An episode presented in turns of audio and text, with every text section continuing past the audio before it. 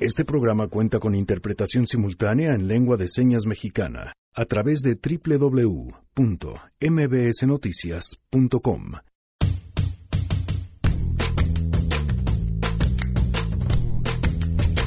Huachicol y feminicidio, un triángulo que la creadora del mapa de feminicidios, María Salguero, analizará en este espacio más adelante.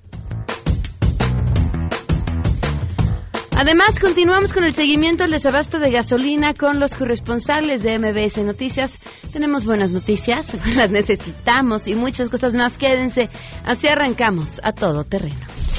MBS Radio presenta a Pamela Cerdeira en a todo terreno. Donde la noticia eres tú.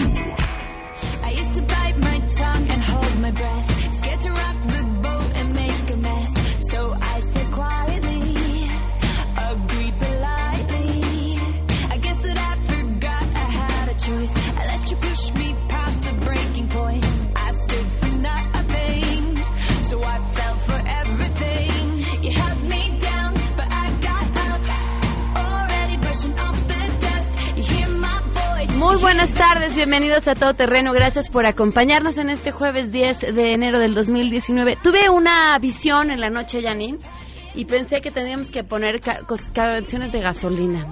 Así que sí, aquella musiquita en mi cabeza fue ponle más gasolina, ¿cómo fue la canción?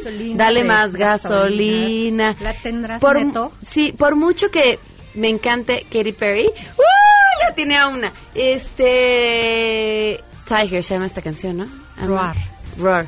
Uh, I am a champion. No, bueno, ahí andaba yo cerca. Cecita. Este, yo creo que hoy amerita la cumbia al huachicol, que por supuesto existe, eh, y todas las canciones que tengan la palabra gasolina en su letra. Las buscamos y que nos ayuden. Órale, que ¿Sale? nos ayuden, me parece bien. Gracias por venir aquí a que te cuente lo que se me ocurrió en la madrugada. A ver, Ok. híjole.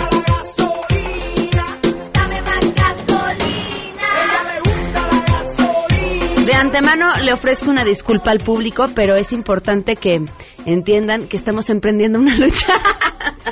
Una cruzada. Y estas son parte de las consecuencias. De verdad, una disculpa. Les agradecemos su apoyo. El teléfono en cabina 5166125. Gracias, Janine. El WhatsApp 5533329585. Sí, creo que sí. Está mejor eso. Gracias, Neto. Eh, 5533329585. A todo terreno, arroba mbc.com, Twitter, Facebook e Instagram. Me encuentran como Pam Cerdeira. Gracias a Miguel González, quien es nuestro intérprete en lengua de señas el día de hoy. Lo pueden ver y seguir a través de la webcam de MBS, mbsnoticias.com. Bueno, pues arranquemos. La pregunta del día, ¿qué les parece la representación que envió el gobierno mexicano y que haya enviado una representación en la toma de protesta de Maduro? Esto nos contestaron. Queremos conocer tu opinión. A todo terreno. ¿Qué opinas que haya un representante de México en la toma de protesta de Nicolás Maduro? Es un error que se envíe un representante de México a la toma de protesta de Nicolás Maduro, ya que es cerrar los ojos a la crisis humanitaria que está viviendo Venezuela y esto no vuelve más diplomático a México. totalmente tendidos a la izquierda y si estamos siguiendo otro ejemplo, pues era esperar una representación en la toma de. Pues ya que Pues está regresando la copa muy, muy diplomáticamente. Bueno, aunque no estemos de acuerdo con su forma de gobernar de Maduro ni sus ideas, pues pienso que siempre debe, debe de haber buenas relaciones con otros países. Comparto el caso de la autodeterminación de cada país, pero de eso a que Andrés Manuel López Obrador madre a un representante en la toma de protesta de Maduro se me hace increíble y poco ético, vaya, para la ciudadanía que representa él siendo él un dictador. Me parece que es una situación desafortunada para nuestro país vecino. Sin embargo, como un descargo a la administración actual, pues es un acto solamente diplomático y de hecho no va a ir alguien muy importante. En el sentido del gobierno mexicano me refiero, porque es un diplomático nada más. Entonces, como una función de- diplomática, va a estar ahí presente el embajador de México. A todo terreno. 12 con 7, gracias por sus respuestas. Hoy se cumplen un año, cuatro meses, ocho días del feminicidio de Victoria Pamela Salas Martínez.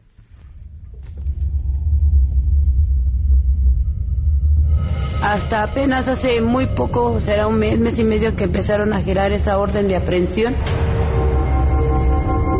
Que yo, como le decía a mi esposo, tenemos que ver un papel donde de verdad sea cierto que existe esa orden de aprehensión. Y quién la está trabajando, porque pues a veces hay como personas no sabemos a quién o cómo nos lo explican y nosotros caminamos de un lado hacia otro, no viendo a ver quién nos va a dar respuestas, quién nos va a dar respuestas. Victoria Ponce. 12 con 8 minutos, un año, cuatro meses y ocho días sin este espacio seguiremos contando. Vamos con la información. Saludo a mi compañero Juan Carlos Alarcón.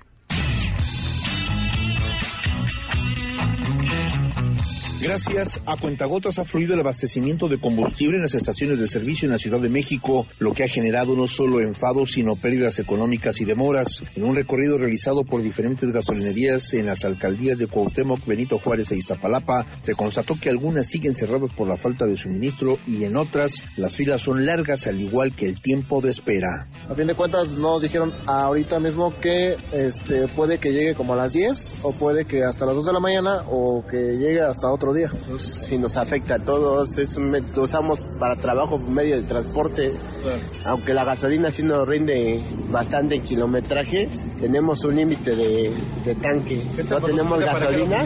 Esta es de mi, de mi empresa, pero yo no tengo gasolina y si no tengo gasolina ya no voy a poder trabajar. El transporte público va a ser un caos. Mira ahorita, mire cuántos taxis hay. Y yo pienso que a partir de mañana tanto el metro, el trolebús, el metrobús va a estar atascado. Los micros también, ¿no? Por eso el transporte, pero nosotros como taxistas y los microbuseros van a estar y vamos a estar gasolina. En algunas estaciones, como las que se ubican en Calzada de Tlalpan a la altura de Nativitas y Villa de Cortés, el tiempo de espera es de hasta 30 minutos y en ocasiones un poco más, informó Juan Carlos Alarcón. Pamela, buenas tardes para ti, para el auditorio. Te informo que el consejero presidente del Instituto Nacional Electoral, Lorenzo Córdoba, descartó que el recorte por 950 millones de pesos al INE en su presupuesto de 2019 origine despidos masivos de su personal, porque cuando se habla de plazas debe realizarse una operación quirúrgica y no con machete como se ha querido hacer por parte de algunos actores. Córdoba aseguró que no hay un solo estudio de empresas privadas que puedan señalar que existe personal que no se requiere en el INE porque intentan compararlo con el Instituto Federal Electoral cuando ahora se tienen mayores atribuciones, entre ellas organizar elecciones estatales. Detalló que en estos momentos cuentan con el mismo personal que antes del proceso electoral más grande de la historia que fue el 2017-2018, de donde originó la elección presidencial presidencial. Por último, el consejero presidente del INE afirmó que el instituto no tiene detectada una plantilla sobrante y tampoco están en la lógica de ajustarse a lo que la Cámara de Diputados ha determinado con el despido de personal. Hasta aquí el reporte. En la Cámara de Diputados se lleva a cabo la tercera jornada de las audiencias públicas sobre la Guardia Nacional. El análisis se centra en materia de derechos humanos. En este marco, el titular de la CNDH, Luis Raúl González, advirtió que no se puede depositar la garantía de los derechos humanos en instancias militares. Recalcó que la Guardia es sesgada, parcial, genera riesgo de vulneración a derechos, debilita las instituciones civiles y tampoco garantiza el combate efectivo a la inseguridad, además de que viola tratados internacionales. Recomendó a los legisladores solicitar una opinión a la Corte Interamericana de Derechos Humanos y antes de aprobar la Guardia, crear un grupo plural de análisis, revisión y corrección. Por su parte, el representante en México de la Alta Comisionada de Naciones Unidas para los Derechos Humanos, Jan Yarab, planteó una serie de preocupaciones ya que la Guardia no brinda la garantía de no repetición de violaciones a derechos humanos por parte de militares en funciones de seguridad, por lo que invitó a los congresistas a legislar de manera pausada y reflexiva con respecto a los compromisos de México en materia de derechos humanos a nivel internacional, informó Angélica Melín.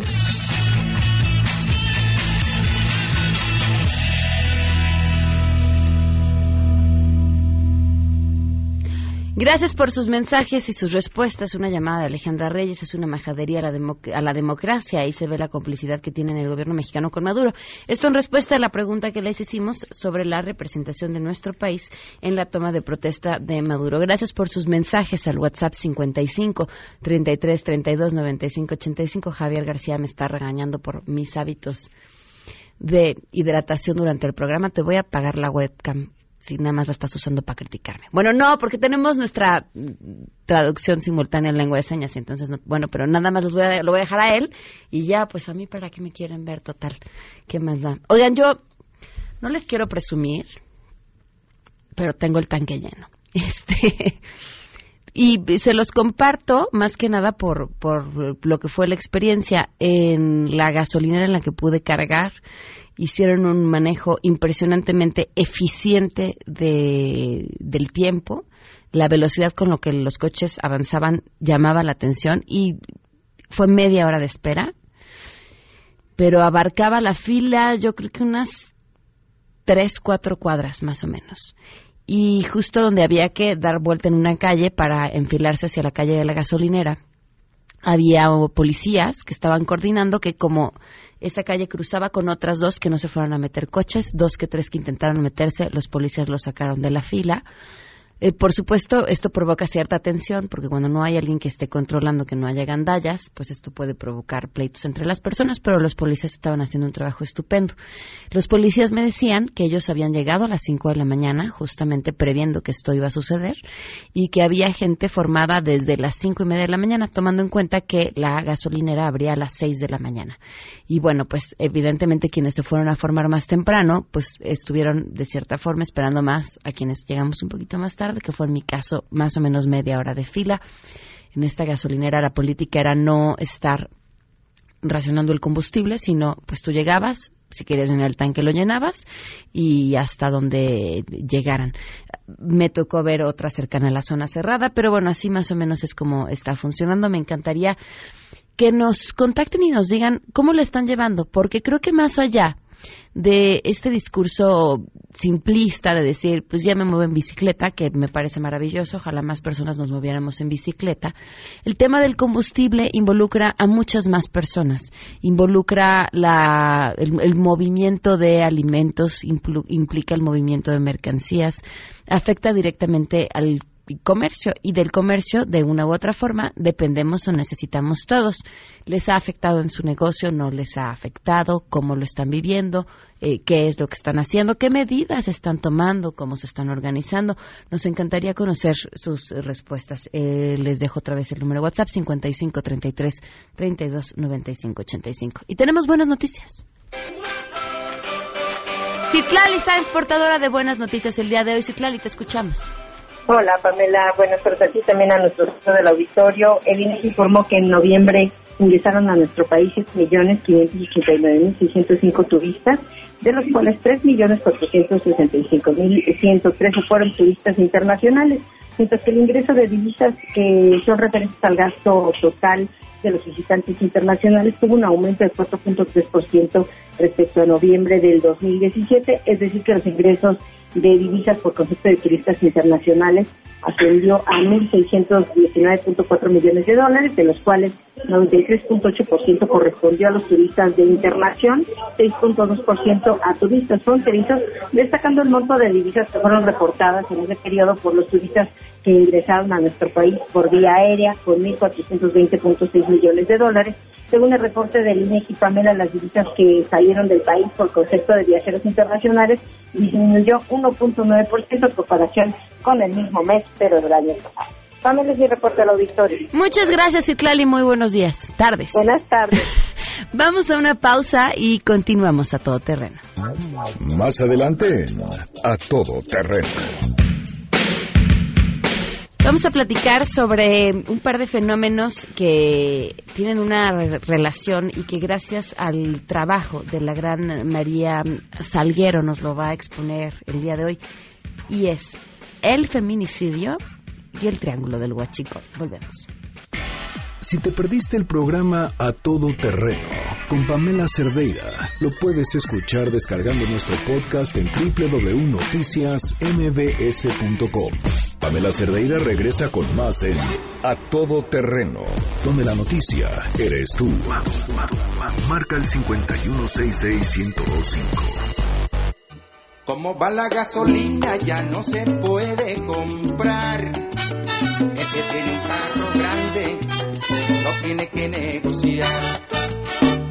por un carro chiquito que ahorre gasolina o por motocicleta como la de Molina. Quedamos que hoy la música era la gasolina. La Sonora Santanera es esto. ¿Cómo sube la gasolina?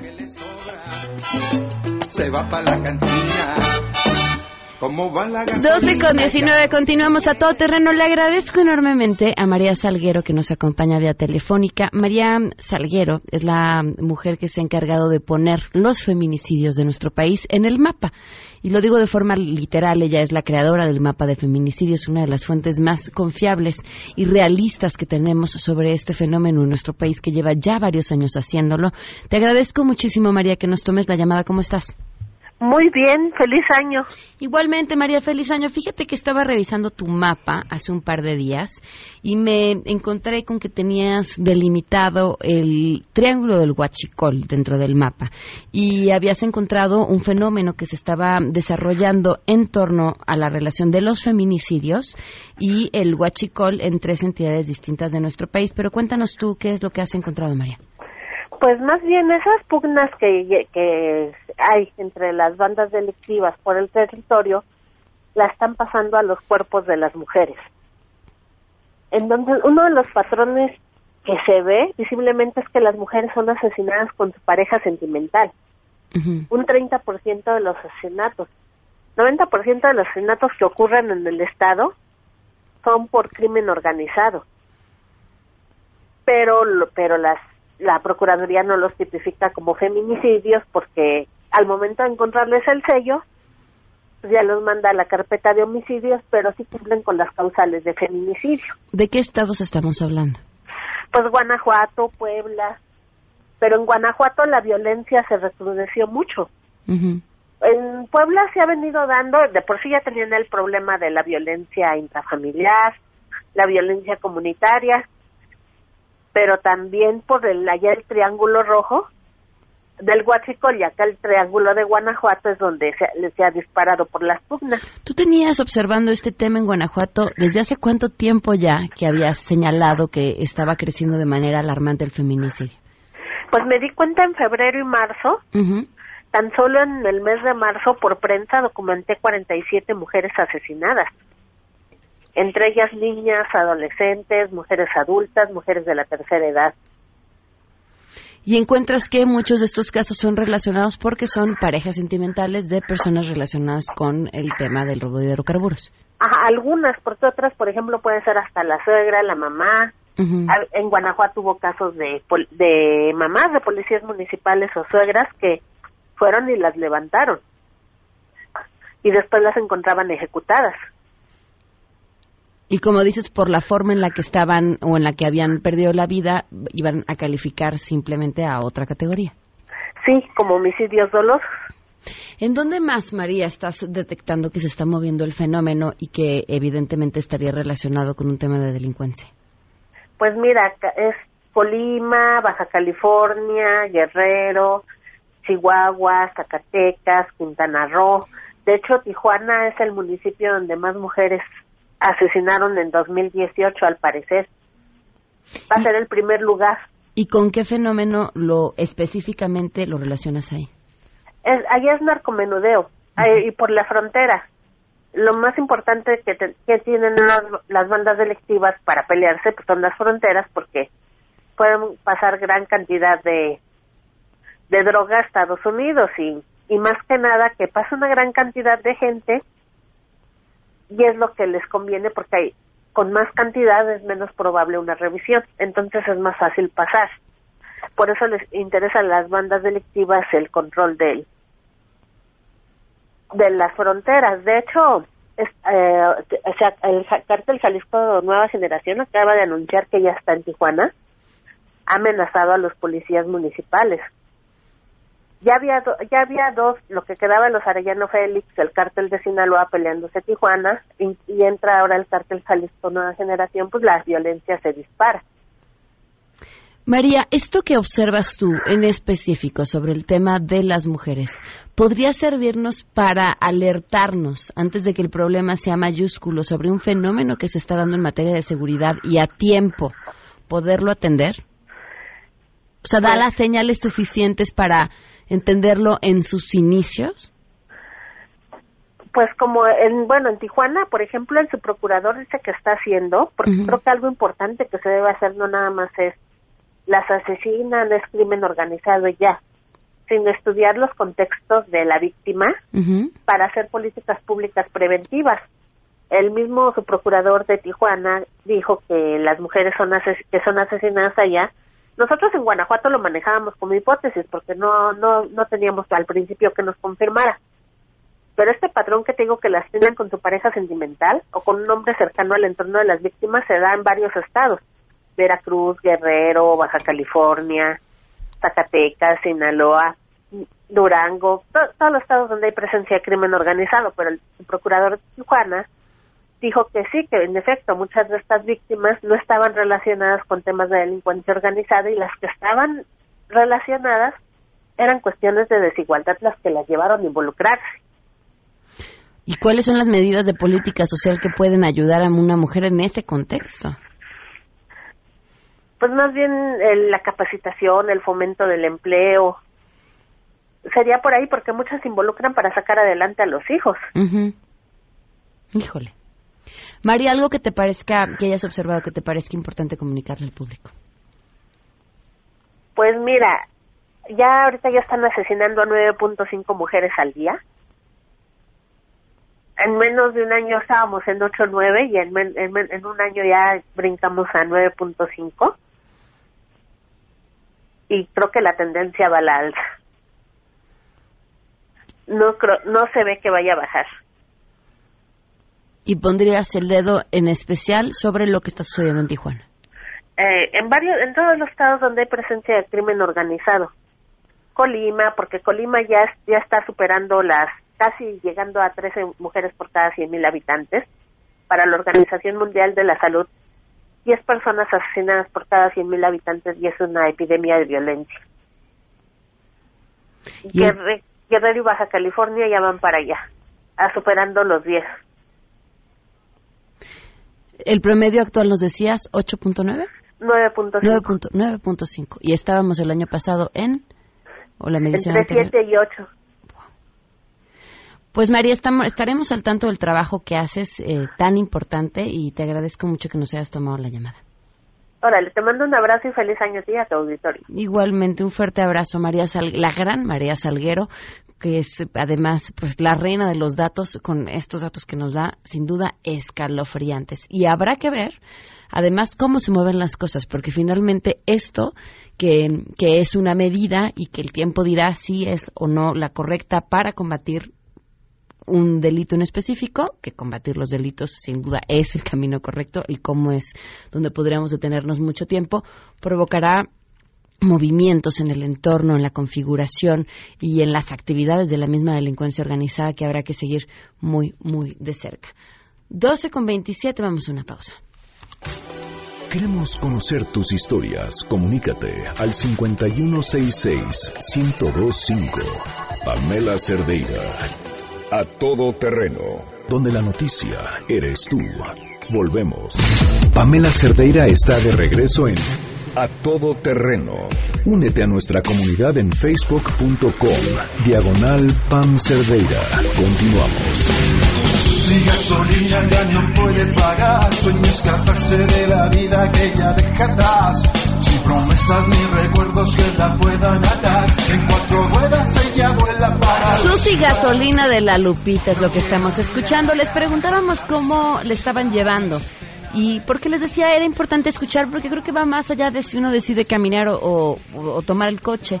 Nos escriben, aquí en mi caso me encuentro con cierta angustia por el tema de la gasolina, estoy en León de visita, debo regresar a Puebla teniendo como prioridad realizar unos trámites posteriores a la muerte de mi esposo, así como organizar una mudanza. Dos cosas me preocupan, el encarecimiento que puedo encontrar en esos servicios y cumplir con mis objetivos en fechas límite ya determinadas. Es un efecto en cascada que no se reduce a dejar el coche y caminar. Por cierto, no cuento con coche, así que el resto lo hago desde antes. Muchísimas gracias por tu mensaje y por tu experiencia. Gracias a quien nos escriben Estoy Trabajando.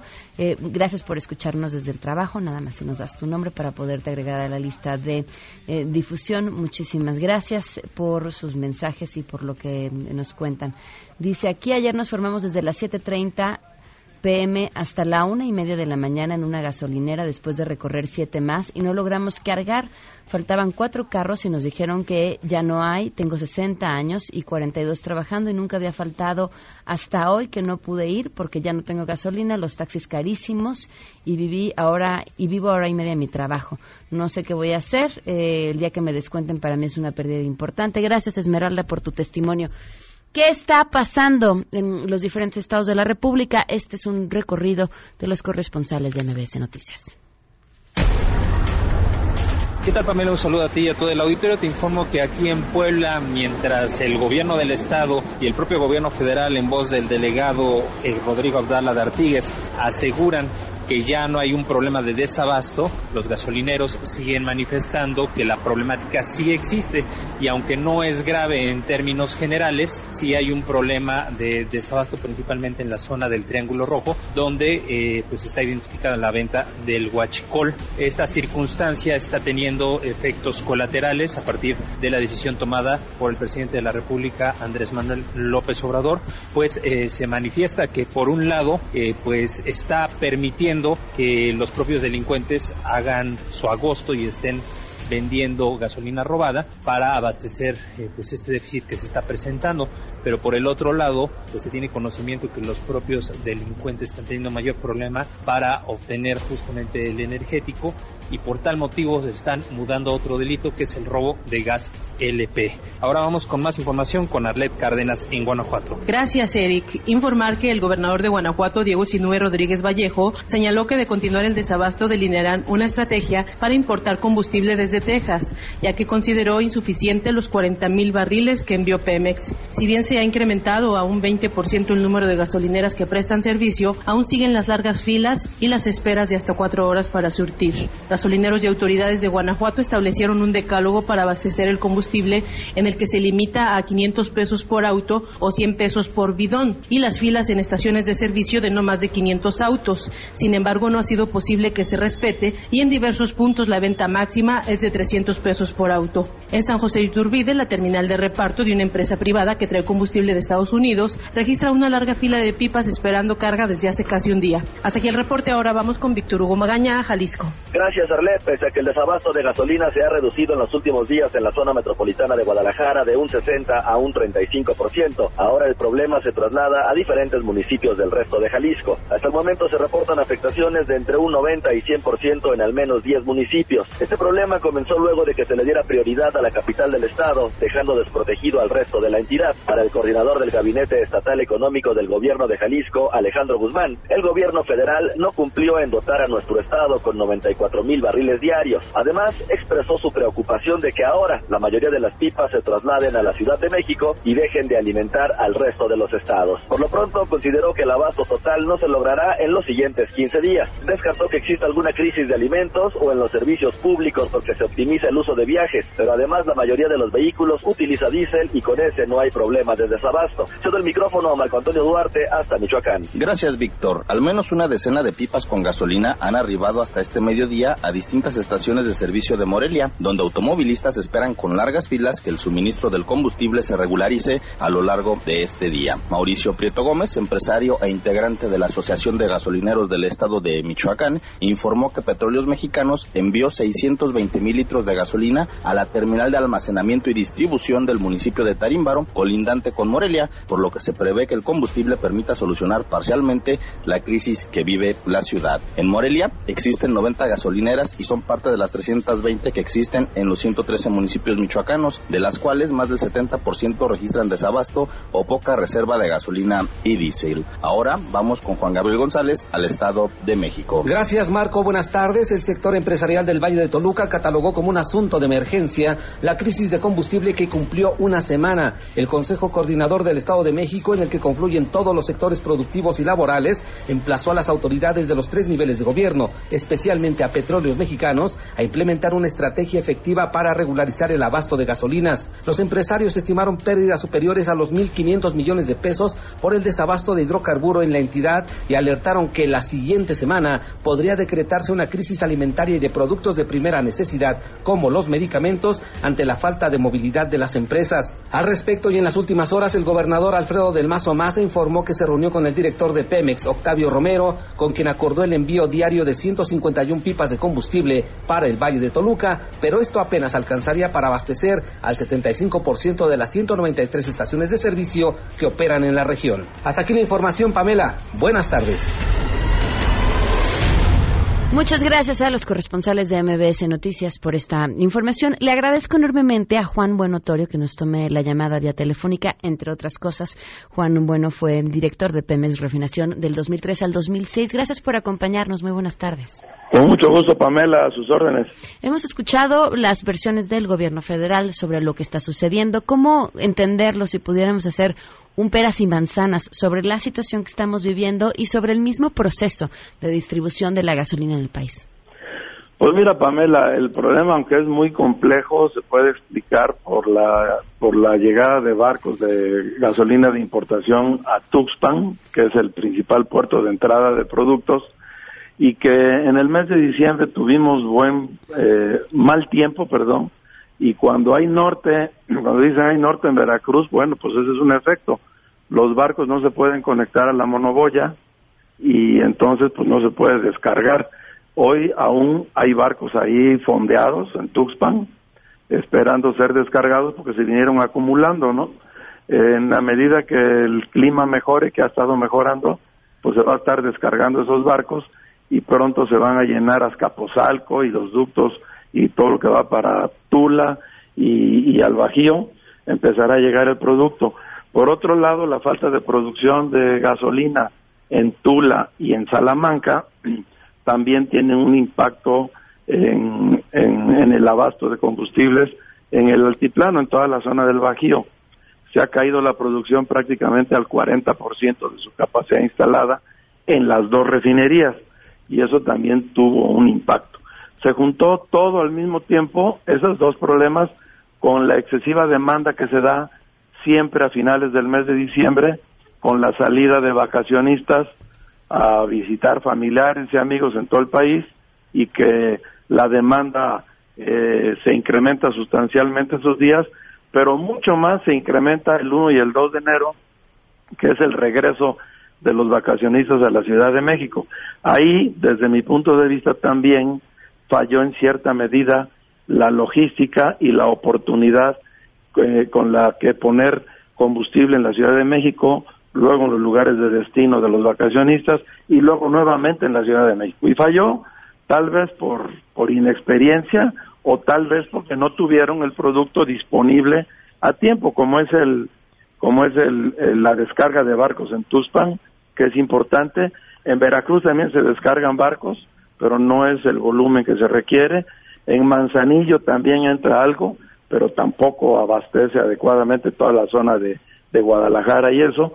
Eh, y lo que se puede hacer por Tijuana, Ciudad Juárez, Reynosa y Matamoros, que entran eh, autotanques con productos para las gasolineras de allá del norte y la zona de, pues sí, de todas las ciudades del norte del país y particularmente a la zona metropolitana de Monterrey. Entonces, sí hubo un problema de producción por un lado, lo hay todavía, tenemos dos refinerías paradas, la de Minatitlán y la de Madero, y las otras cuatro a medio gas porque no se les metió suficiente dinero en los últimos tres o cuatro años a su mantenimiento y por lo tanto las plantas no están produciendo eh, en sus capacidades. Eh, tampoco se invirtió buen dinero en la rehabilitación de ductos y de tanques de almacenamiento y estamos pagando las consecuencias ahorita de esa falta de inversión en los últimos cuatro años en las instalaciones de Pemex Refinación, ahora Pemex Transformación Industrial y Pemex Logística. Ahora, el gobierno ha sido muy enfático en señalar que no es un problema de cantidad de productos, sino de distribución y retrasos en la distribución. Pero lo que tú nos dices aquí es sí hay un tema de cantidad de producto porque los barcos no han descargado, porque las refinerías, por una serie de... Pero el producto ahí está, ¿no? El producto de los barcos ahí está. En los barcos. Esperando a ser descargado en los barcos. Y es un tema de, de distribución, de logística, de llevarlo a los centros de consumo. Y lo de las refinerías, pues ahí está el problema también. Las refinerías están produciendo al 40% de su capacidad, sí están produciendo, pero insuficientemente para toda la demanda que tenemos en el país. Por eso es muy importante atacar el tema en las dos vertientes, ¿verdad? Arreglar ductos, evitar que nos sigan robando a través del sistema escala y otras acciones que se deben de tomar en ese sentido, porque no puede uno parar los ductos de porque son es el 80% del transporte de petrolíferos en el país, o sea, es imposible pararlos. Lo que hay que hacer es darles las herramientas y los elementos técnicos y tecnológicos para que se evite el robo al máximo en los ductos. Y por el otro lado, pues meterle el dinero que le hace falta desde hace cuatro años a las refinerías y a todos los centros de distribución para que en, en un tiempo razonable se pueda regresar a que nuestras refinerías procesen un millón y medio de barriles diarios y no 350 mil como está sucediendo en esta semana, ¿verdad? Por falta de, de todo. A ver, eso es, porque hablamos de les falta dinero, pero, pero ¿en qué les falta dinero? ¿Por qué las que están funcionando funcionan a la mitad y por qué hay dos paradas? Porque en el año 2017 tomaron la decisión de reparar Madero y, y Minatitlán a través de un paquete único, una contratación única para la rehabilitación de todo. Y el contratista falló y en lugar de terminar la reparación en seis meses, eh, perdón, en dos meses en las dos refinerías, la terminaron y no jaló. Y como están en problemas de demandas y todo eso, pues ahí está, en problemado el asunto. No pueden revivir o no pueden rehacer el trabajo porque hay un trabajo ya hecho por ahí, es un tema de legislación por un lado, y el otro lado de responsabilidades también de contratos mal asignados a contratistas que no demostraron tener la capacidad, pero les dieron el contrato y luego estos subcontrataron a pequeñas empresas eh, que no dieron tampoco la capacidad para atender eh, la magnitud de las reparaciones que se requerían. O sea, malos contratos, falta de transparencia y hasta cierta medida puede haber corrupción en esas contrataciones. Entonces, hay que resolver todo de un solo golpe para que, bueno, no, no se puede, es imposible, pero lo que sí se puede resolver es el abasto de combustibles con gasolina importada y metiendo por todas las fronteras posibles que en este momento haya para resolver el problema que sí yo lo veo de corto plazo. Lo que debemos hacer es ayudar también todos los consumidores a no ir y llenar a full nuestros tanques porque si necesitamos 30 litros para una semana, pues con 30 litros. ¿Eh? Ahora, el tema de los barcos, ¿cómo entender normalmente cuántos barcos hay detenidos? ¿Cuántos hay ahorita? Sí, pues no, no tengo yo la idea, pero hay un programa, este, una aplicación donde se pueden ver y hay como siete u ocho barcos ahorita que están parados en Tuxpan lo acabo de checar, acabo de capturar la imagen. Entonces ya unos están descargando en el puerto de Tuxpan, están con puntos rojos, pero hay como siete u ocho que están a flote ahí alrededor de la monoboya donde se descargan. ¿Regularmente cuántos hay descarga? O sea, ¿cuántos había descargando normalmente? Normalmente se descarga, todos los días hay un barco descargando, todos los días hay un barco descargando, todos los días. Y, y cuando se rompe esa dinámica por los nortes, entonces se acumulan, pero de repente otra vez empiezan a descargar y, desaloja bien. El tema es que acaba de entrar otro norte de ayer. Bueno, hablamos de los fenómenos que se juntaron, hablamos del tema de los barcos por el tema del clima, hablamos de, las refinerías paradas, hablamos de la demanda de diciembre, pero ¿y qué pasa con la estrategia contra el robo de hidrocarburos?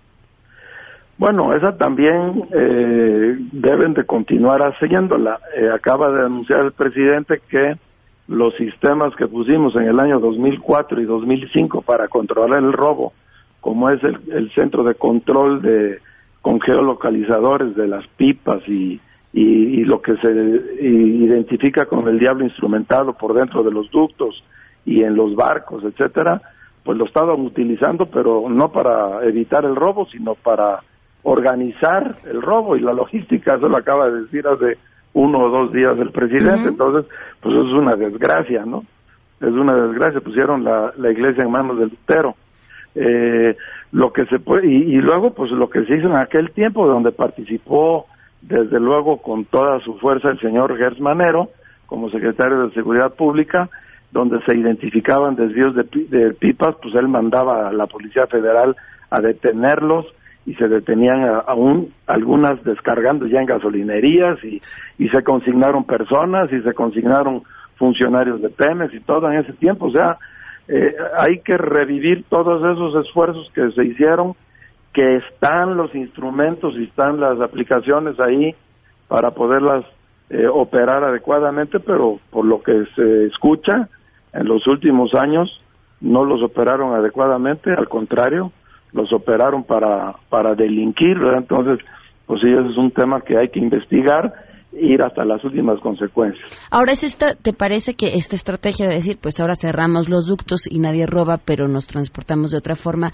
es la correcta y si es sostenible? No. no, yo no no es la correcta porque no es sostenible. El 80% del combustible del país se transporta por ductos. Entonces es imposible hacerlo por pipas. Ya de por sí hay un montón de pipas transportando gasolina en las carreteras, moviendo ellos el 10%, imagínense si mueven el 50%, pues no, no, habría, no habría carreteras ni pipas para transportar todo ese volumen. No, hay que arreglar y hay que renovar todos los sistemas escada, hay que renovar la vigilancia en todos los derechos de vía de los ductos, hay nuevas tecnologías que se utilizan en otros países, en Europa, en Estados Unidos, en Brasil, en todos lados se da este problema de robo a los ductos pero pues también en todos, en la mayoría de los lados, en la mayoría de los lados, pues se ponen los sistemas tecnológicos y de vigilancia más modernos para evitar esa situación. Pues ojalá podamos retomar la conversación pronto justamente para hablar de lo que sucede en otros países y te agradezco mucho que nos hayas tomado la llamada. Con mucho gusto, Pamela, a tus órdenes. Gracias. Muy buenas tardes. Muy buenas tardes, Juan Buenotorio, quien fuera directora de Pemex Refinación del 2003 al 2006. Vamos a una pausa. Si tienes un caso para compartir, escribe a todoterreno.mbs.com. Pamela Cerdeira es a todoterreno. En un momento continuamos. Estamos de regreso. Síguenos en Twitter, arroba Pam Cerdeira, todoterreno, donde la noticia eres tú. Continuamos. Luego del huracán, gasolina había que comprar. Oh y una fila de siete horas me la tuve que tirar.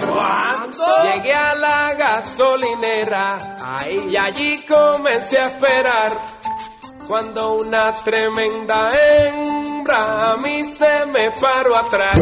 Si en la fila la gasolina. La fila de la gasolina se llama esta joya musical que estamos escuchando, porque hoy Bueno, tuve una visión en la noche y esa visión me decía, hay que poner música relacionada con la gasolina. Y aquí estoy, haciéndolo sufrir a todos, pero como el presidente les pido su comprensión.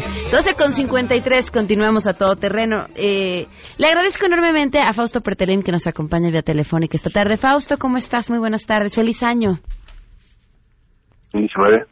Ay, ahora sí te escuchamos. Fausto, feliz año, ¿cómo estás? Igualmente, muy bien. Muchas felicidades, Pamela. ¿Y cómo arranca este año y cómo arranca, bueno, pues con lo que está sucediendo en Venezuela y, además lo que nos interesa, la, representación de nuestro país en, este evento?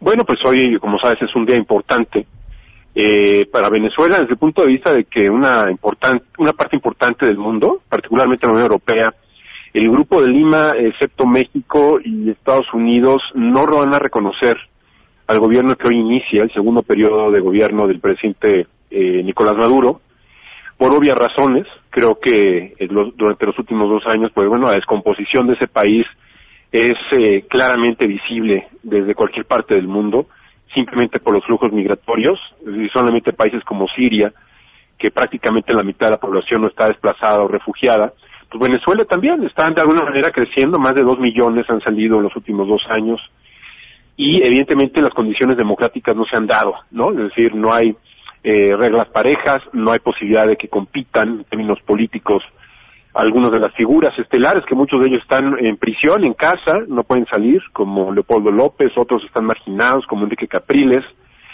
Y bueno, eh, respondiendo a tu pregunta, creo que la postura de México eh, hasta cierto punto es indolente desde el punto de vista de que uno no puede viajar al siglo XIX para recuperar algunas frases y presumirlas como eh, que de alguna forma México no tiene ninguna injerencia en el exterior. Bueno, en el siglo XXI la enorme globalización eh, en México, pues si tú le preguntas a un peatón tres, cuatro marcas de automóviles internacionales te les va a decir sin problema, es decir, estamos conscientes de que el mundo está en México y México en el mundo. Yo creo que en términos políticos el Grupo de Lima no es la OTAN, no significa que vamos a, proporcionar tanques, sino que de alguna manera son elementos diplomáticos, políticos, que de alguna forma, eh, en términos eh, que quedan claramente pues establecidos en, las constituciones, inclusive, y en las cartas de los derechos humanos en Naciones Unidas, eh, tenemos que activarlas, activarlas desde el punto de vista de que, pues, un personaje eh, que es dictador como Nicolás Maduro está provocando un enorme daño a un país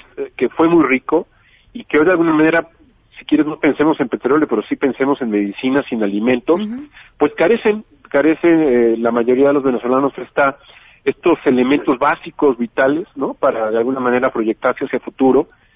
Y creo que, eh, pues bueno, ese entusiasmo que tuvimos en México hace tres años o hace dos años, después de la de la Asamblea de Naciones, de perdón, de la OEA en Cancún, cuando encalló prácticamente este, este organismo internacional, orgullosos de que el Grupo de Lima eh, activaran de alguna manera eh, acciones mucho más, más claras, más contundentes, sin tener una enorme injerencia y sobre todo sin tener un elemento bélico alrededor de Nicolás Maduro.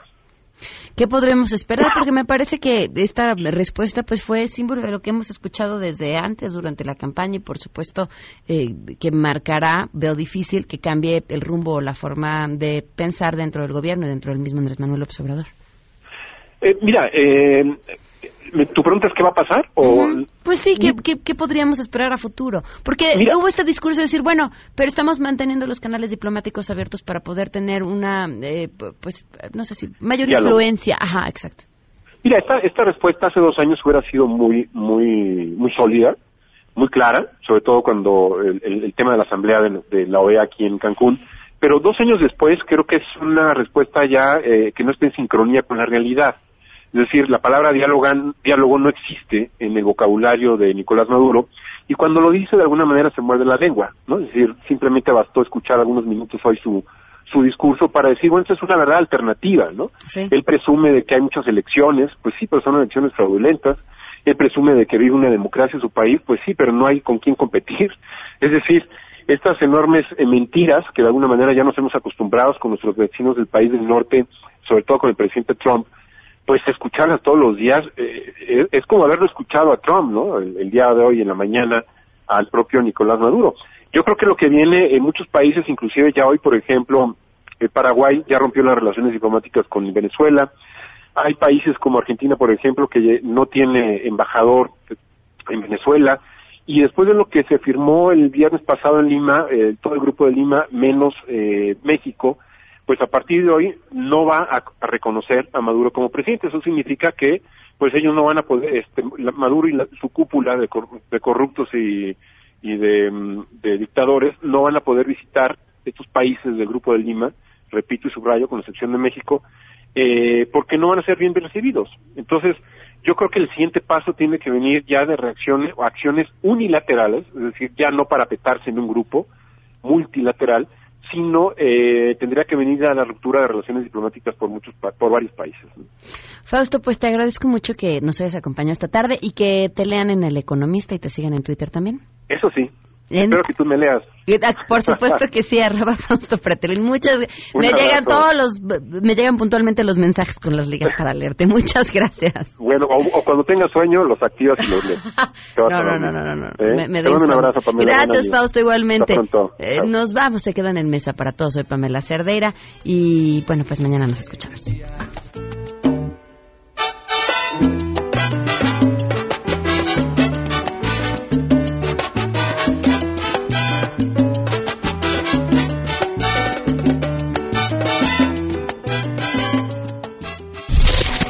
MBS Radio presentó a Pamela Cerdeira en A Todo Terreno. Te esperamos en la siguiente emisión, A Todo Terreno, donde la noticia eres tú. MBS Radio, en entretenimiento, estamos contigo.